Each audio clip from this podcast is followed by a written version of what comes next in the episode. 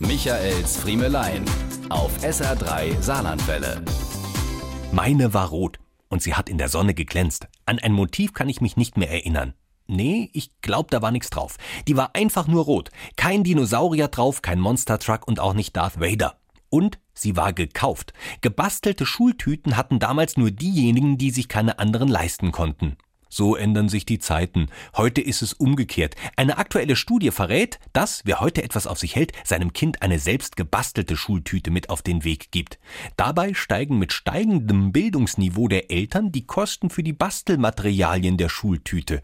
Mit sinkendem Bildungsniveau steigen die Kosten für den Inhalt der gekauften Schultüte. Sprich, in liebevoll von Müttern und Patentanten nach Anleitung von Bastelbloggerinnen mundgeklöppelten Schultüten finden die ABC-Schützen gesund gesunde Cerealien und allergenfreie Haarspänchen für pädagogisch richtungsweisende maximal 30 Euro, während aus der für 4,95 Euro gekauften Schultüte schon mal ein Smartphone und vier Tüten Gummibärchen fallen. Früher konnte man beim ersten Klassenfoto an der Frisur und den Kleidern der Kinder erkennen, aus welcher Familie sie stammen. Heute gibt die Schultüte erste Anhaltspunkte für soziale Abstammung.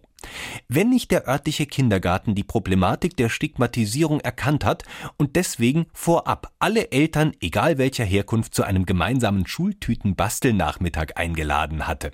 Frei nach dem Motto gleiche Tüten für alle. So etwas wird Ihnen dann erst wieder drei Jahre später begegnen wenn einige Elternteile bei der Kommunionsvorbereitung für uniforme Kutten statt glitzernder Kleidchen und Anzüge plädieren. Aber jetzt erstmal feinen Start ins Schulleben. Diese und mehr von Michaels Friemelein gibt's auch als SR3 Podcast.